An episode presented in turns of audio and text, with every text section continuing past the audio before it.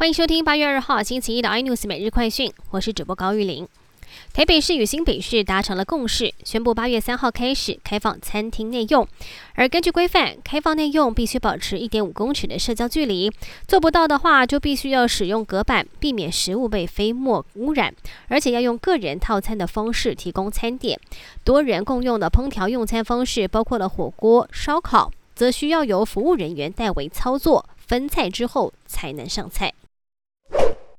食药署宣布，已经完成高端生产首四批新冠肺炎疫苗的检验，共计有二十六万五千五百二十八剂，已经核发封监证明书。不过，先前外界质疑高端疫苗还没有紧急授权就掏假包先量产，指挥中心则是表示，这是紧急授权下求快的权宜之计，让各个阶段可以重叠进行，先量产再检视。不过，如果不合格，还是会有不通过的风险。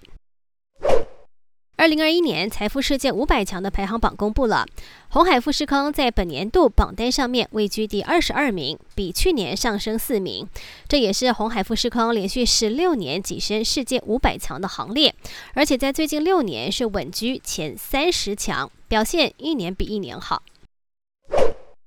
视讯软体公司 Zoom 因为屡屡发生隐私泄露的问题，被美国用户集体控告。Zoom 目前已经同意支付二十四亿进行和解。参与集体诉讼的大部分用户将会有资格获得百分之十五的订阅退款，或者是七百块钱的补偿；其他用户则是最多可以拿到四百二十块美元。